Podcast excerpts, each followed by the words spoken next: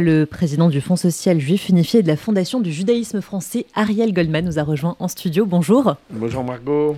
Bonjour. Elsa. Bonjour Ariel Goldman. Soyez bienvenue, vous êtes donc au micro d'Elsa Parienté. Vous revenez, euh, Ariel Goldman, d'un déplacement euh, en Israël, initié euh, par le CRIF, où vous étiez avec plusieurs responsables communautaires. Vous avez notamment visité deux lieux très chargés en émotions, la base de Shura et le kibbutz de Kfar Aza. Oui, euh, vous faites bien de rappeler ces deux lieux parce que c'était euh, parmi les moments les plus forts de, cette mission. Mission importante. Euh, importante d'abord parce qu'elle a été très unitaire. Toute la communauté était au diapason, au rendez-vous. Et importante parce qu'elle était au plus près des événements. les endroits que vous citez, la base de Shura, qui est une sorte qui est la base de l'aumônerie de l'armée israélienne, mais qui sert de morgue géante euh, dans des containers et les scènes de crime du kibbutz de Kfar nous avons vues euh, encore euh, presque à l'état de, brut. Donc ça, c'était important, très marquant. on est encore ému, on a encore des, odeurs. on a encore des, visions qui, nous marqueront à vie. Et puis aussi, on a rencontré des personnes des victimes, des familles de victimes, des familles d'otages, des personnes déplacées. Euh, on ne dit pas assez souvent, j'ai remarqué sur les médias en France, euh, même ici d'ailleurs, que 500 000 personnes ont été déplacées de leur ville, c'est-à-dire que des villes entières, Sderot, Ofakim, qui sont quand même des villes importantes, ont été déplacées. On a, rencontré des survivants dans, dans les hôtels. Il faut savoir que ces personnes, pendant toutes les heures qu'ont duré les attaques du 7 octobre, des villes entières ont été persuadées qu'ils, les gens ont été persuadés qu'ils allaient tous mourir.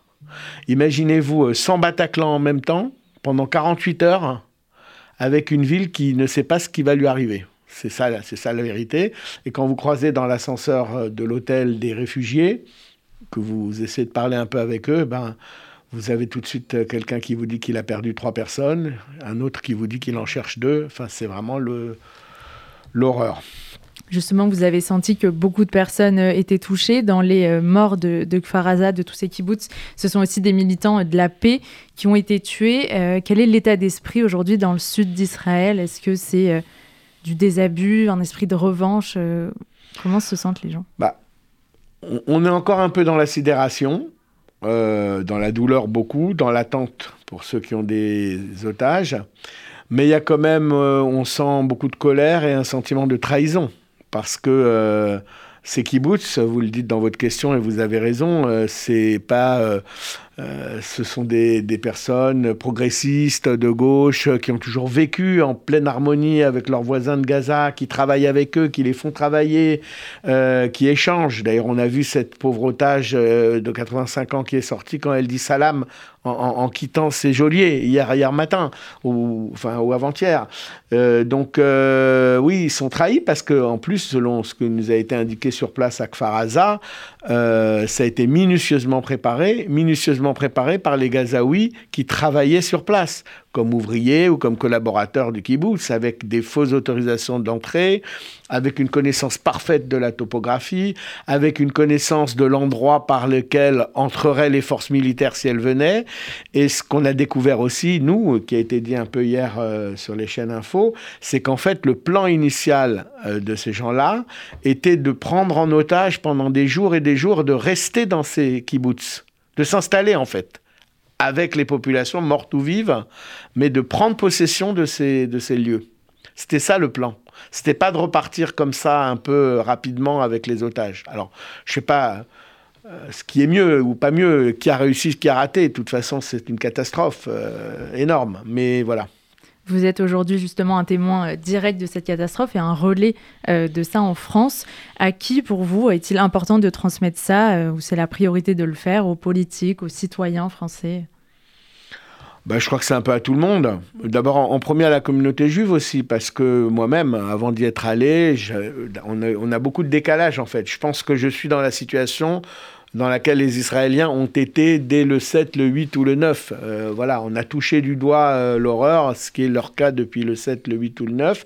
faut témoigner envers euh, la communauté, faut témoigner envers les politiques, les, médias, envers les négationnistes, parce que quand certains députés disent c'est pas du terrorisme ou euh, ont l'air de minimiser ou on va peut-être en parler à un moment donné, euh, sont choqués parce qu'on leur met sous le nez la photo d'un bébé otage, eh ben non, ça, on l'a vu nous, on, a vu les morgues, on a vu les têtes dans les, dans les sacs, on a vu les bras dans les sacs, on a vu un aumônier qui s'occupe de morts depuis 15 ans dans l'armée. Donc il a vu des soldats tués, il a vu des attentats, il a vu des choses horribles. Nous raconter qu'à un moment donné, ils ont reçu euh, un énorme morceau noir, non identifiable. Hein, et ils l'ont passé au scanner. Et c'était deux enfants enlacés, serrés, morts brûlés ensemble. Mais où on a vu ça? Dans, quelle, dans quelle série on a vu ça? Dans quel jeu vidéo on a vu ça, ça n'existe pas. C'est, même pas des barbares, c'est même pas des animaux. Je ne, je ne sais pas ce que c'est. C'est sûrement pas des animaux, et je pense d'ailleurs qu'il faut arrêter de les traiter d'animaux parce qu'aucun animal ne pourrait faire ce qu'ils ont fait. Et que je veux le dire aussi à vos auditeurs, il faut que ça se sache. Il y a des photos qui circulent aussi. Ils ont tué tous les chiens et tous les chats des kibbutz. C'est important de le dire parce qu'ils ont voulu vraiment effacer toute trace de vie, de vie humaine et de vie tout court. Face à ce drame, il y a deux enjeux de reconstruction, la reconstruction euh, psychologique évidemment et la reconstruction euh, concrète. Est-ce qu'il y a un objectif aujourd'hui, éventuellement en soutien avec le FSJU qui est investi euh, dans cette zone du sud d'Israël, de reconstruire ces kibbutz au même endroit malgré cette vulnérabilité qui a été éprouvée de par la situation géographique? La philosophie euh, juive et la philosophie israélienne, c'est de ne pas faire de des endroits mémoriaux. Euh, euh, voilà, on reconstruit. L'idée, c'est de reconstruire. Maintenant, on n'en parle pas encore, puisque ce sont encore des scènes de crime, ce sont des, des endroits où vous entrez, vous voyez les bicyclettes jetées, les, les, les chaussures, les habits. Enfin, bon, je ne fais pas plus de description, mais, mais ça sera reconstruit, je pense. Et effectivement, le Fonds social, nous avions contribué à construire, à reconstruire le kibbutz Kerem Shalom, qui a été très durement éprouvé. Euh, on sera là au rendez-vous de la reconstruction. Alors, il y aura évidemment des lieux mémoriaux parce que euh, c'est un endroit qui va être marqué pour toujours. Et puis, vous dites, euh, pourquoi reconstruire à côté d'un endroit dangereux Je ne suis pas d'accord avec vous parce que j'espère que c'est un endroit qui ne sera plus dangereux parce qu'Israël mène la guerre et Israël va gagner la guerre. C'est une nécessité vitale.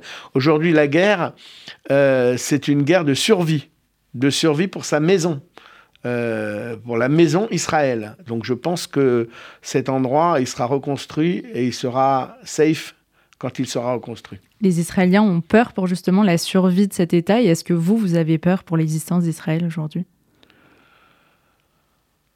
Ça me traverse pas l'esprit, mais aujourd'hui, évidemment, on se dit que tout peut arriver. Tout peut arriver. Nous sommes un peuple quand même résilient, croyant pour beaucoup, même ceux qui ne pratiquent pas croient à, l'existence impérieuse de l'État d'Israël.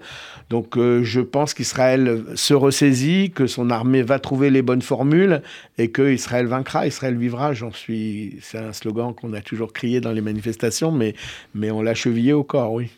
Le président de la République, Emmanuel Macron, était euh, hier en Israël, en Cisjordanie. Il est ce matin euh, en Jordanie et il s'envole actuellement pour euh, l'Égypte. la priorité, celle qu'il a annoncée depuis plusieurs semaines, depuis hier, c'est la libération des otages. Rappelons-le, ils sont 222 aujourd'hui. Il y a encore 100 personnes qui sont portées disparues. Est-ce que la parole, l'action de la France compte beaucoup pour parvenir à cette libération? Est-ce que les familles d'otages comptent beaucoup sur la France aujourd'hui? Alors, je ne sais pas à quel point la parole et l'action de la France comptent dans le monde, je ne peux pas le mesurer, mais je sais parce qu'elles nous l'ont dit que les familles des victimes, et elles l'ont dit au président Macron aussi, comptent énormément sur la France. Euh, d'abord, il y a dans l'inconscient collectif, alors c'est pas forcément un bon exemple parce qu'il a été payé très cher, mais il y a le cas de Gilad Chalit. Euh, et moi, j'ai dit, lors de notre rencontre au ministère des Affaires étrangères avec les familles, je leur ai dit que ce que nous avons fait en mobilisation, en termes de mobilisation avec les mairies, les collectivités territoriales, les réseaux, euh, les, relais d'opinion pour Gilad Chalit, ce que nous avons fait pour un, nous le ferons pour 200 ou pour 222, pour qu'on ne les oublie jamais, pour que leur nom soit dit, pour qu'on rappelle à chaque euh, événement, peut-être à chaque journal euh, de radio, qu'il y a ces otages. Et d'ailleurs, je vois que ce matin, euh, dans la ville de Nice, on fleurit des panneaux avec les noms et les photos. Et c'est important les noms et les photos parce qu'on dit 200 ou 222 otages, ça veut rien dire. ce qui compte, c'est Ethan 12 ans. C'est Ophir 9 mois, etc., etc. C'est des noms et des visages. Il ne faut pas attendre qu'ils soient morts pour les rappeler, comme on l'a fait, euh, comme on a été obligé de le faire, comme l'a formidablement fait Serge Klarsfeld après la Shoah. Mais là, ils sont vivants, on peut l'espérer, tout le moins. Et donc, il faut les, les, faire vivre le temps qu'ils soient rendus à leur famille. Évidemment, cette question des otages et aussi celle des pertes de franco-israéliens, de français. Emmanuel Macron a évoqué les attaques du 7 octobre comme les plus euh, meurtrières pour la France depuis euh, celle de, Nice en 2016. Euh, est-ce que la possibilité d'un hommage national à ces victimes qui a été évoqué par le président vous paraît être utile, voire une nécessité? Bah, C'est toujours utile. Et puis dans le cas présent, c'est une nécessité pour au moins deux raisons. D'abord parce que ça, ça montre, ça rappelle que ce sont des compatriotes qui ont été tués, 30 effectivement, un nombre incroyable par rapport aux derniers attentats qu'on a connus en France, vous venez de le dire. Et puis ça rappelle aussi à ceux qui minimisent, euh, que j'ai appelé les négationnistes tout à l'heure, eh bien, euh, euh, que la France est derrière ces victimes nationales ou même binationales, qu'il n'y a pas des bons morts et des mauvais morts. mais évidemment, c'est pas suffisant. Il ne faudra pas qu'on s'arrête à un hommage, des bougies et des chants. Il faudra que derrière, il y ait une action une action pour libérer les otages, une action pour soutenir Israël dans sa guerre. Et le président, je crois, l'a évoqué très clairement euh, hier euh, en Israël et dans les territoires palestiniens. Au sujet de ces euh, négationnistes, les propos tenus par Jean-Luc Mélenchon et certains députés LFI en s'en prenant notamment à Yael Braun-Pivet, par exemple, est-ce que pour vous, aujourd'hui, c'est un danger supplémentaire pour la communauté juive en France? LFI et Jean-Luc Mélenchon? Les propos qui sont tenus et, leur action bah, je crois que les propos et la personne sont un danger, pas pour les Juifs de France, mais un danger pour la France. Parce que euh, quand on, est regardé à l'étranger euh, et qu'on voit de tels euh, dérapages, quand le mot de camper est utilisé en parlant de Yael Braun-Pivet, alors qu'elle s'est rendue sur des lieux de, sur des scènes de crime, qu'on dit qu'elle a campé à Tel Aviv, euh, et puis ça s'ajoute à tout ce qui a déjà été dit sur Yael Braun-Pivet, à toutes les menaces qu'elle a déjà reçues. Donc je crois, oui, c'est un danger. Et encore une fois, je ne limite pas, ce danger, aux Juifs de France. Je l'élargis à la démocratie française. C'est un personnage qui devrait être mis au banc de la société politique française. La députée Ercilia Soudé, vous l'évoquiez euh, tout à l'heure, se dit euh, harcelée par le fait qu'une photo de cuir neuf mois a été euh, mise sur la porte de son bureau à l'Assemblée nationale. Est-ce qu'aujourd'hui, vous sentez ce renversement un peu des choses face au massacre, face au fait de... qu'il y ait des gens aussi qui disent qu'on parle d'un génocide à Gaza, par exemple? Ah oui, la pauvre députée, elle a eu la photo d'un bébé otage sur, son, sur sa porte. Alors, il faudra qu'elle relise dans le dictionnaire Larousse euh, le mot harcèlement, déjà. Mais peut-être qu'elle le connaît par ailleurs, vu euh, tout ce qu'elle euh, tout ce qu'elle fait.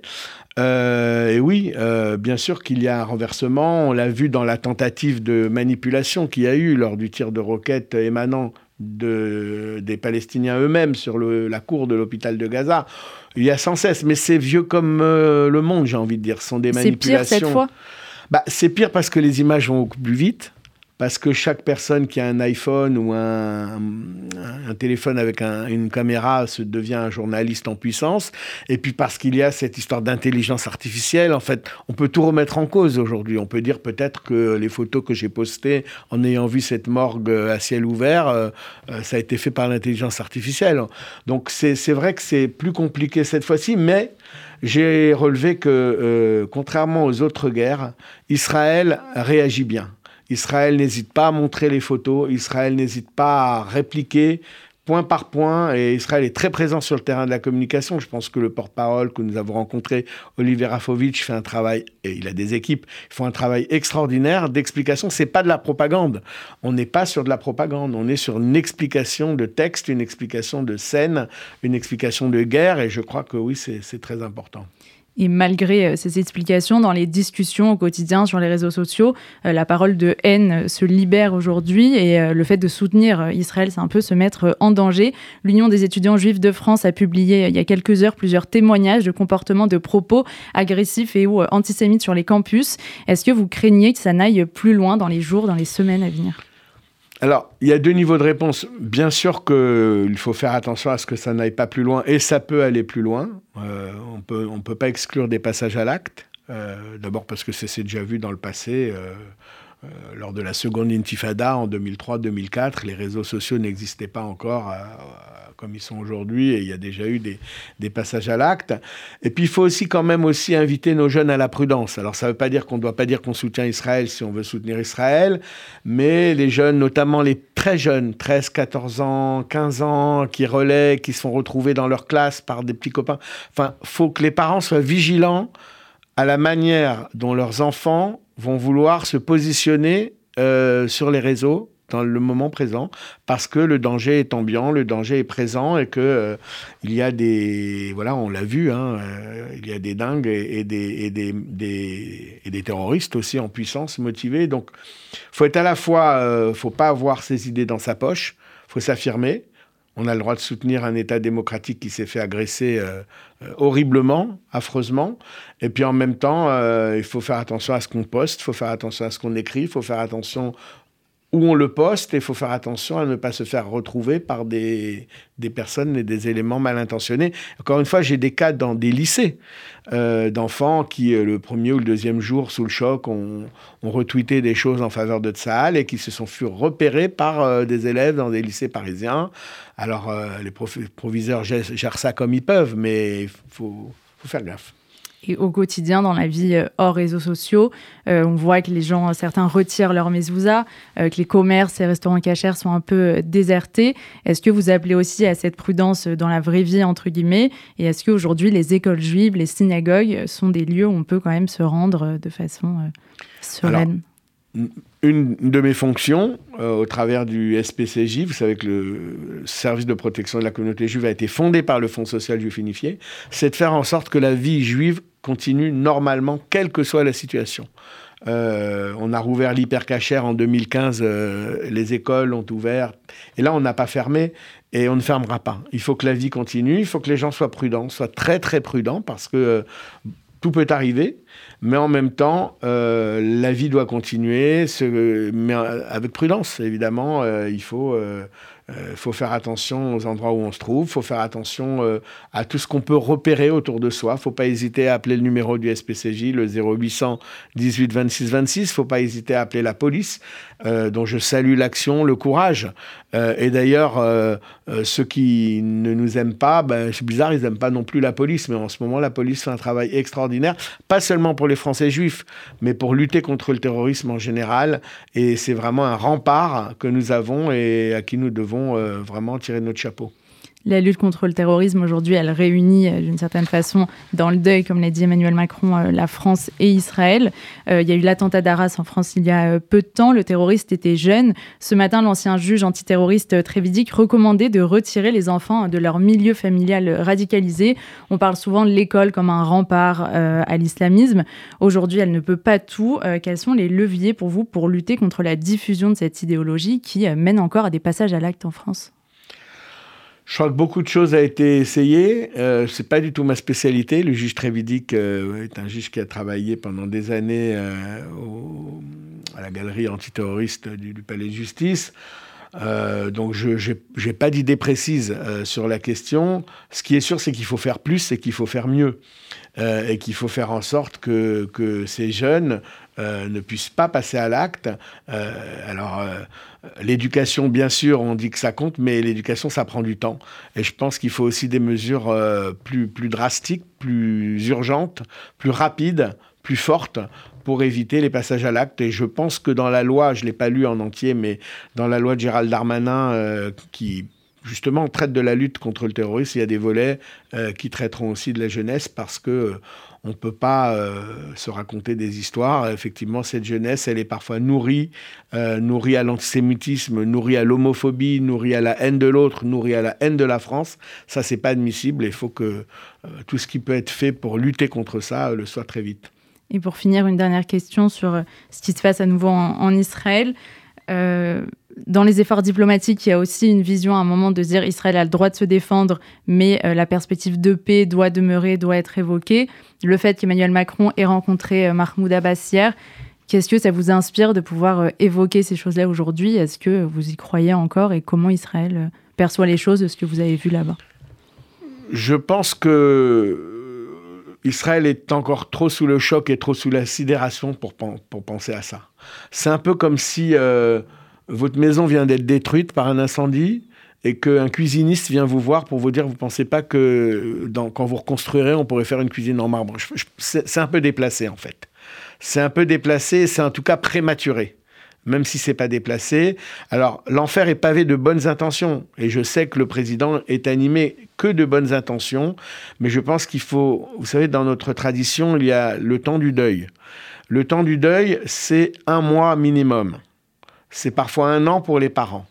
Euh, on est à 15 jours de l'événement, on est encore dans le temps du deuil. On n'est pas dans le temps ni de la reconstruction, ni de la projection vers un avenir de paix que tout le monde appelle de ses voeux. Bien sûr qu'Israël veut la paix. Est-ce que vous pensez que quel État voudrait avoir euh, euh, un, résultat pareil avec ces milliers de morts et ces milliers de familles détruites? Il n'y a pas une famille en Israël qui ne connaît pas une victime, otage ou, blessé ou décédé. Pas une. Pas une. Donc, euh, il est tôt et le temps viendra certainement de discuter et de la reconstruction. Mais euh, vous savez, en, en 1944, euh, on ne parlait pas des accords franco-allemands qui ont eu lieu quelques années plus tard. Et pourtant, c'est vrai que ces accords ont été signés. Merci beaucoup, Ariel Goldman, président du Fonds social juif unifié de la Fondation du judaïsme français, d'avoir été avec nous ce midi sur RCJ. Merci à vous, Elsa.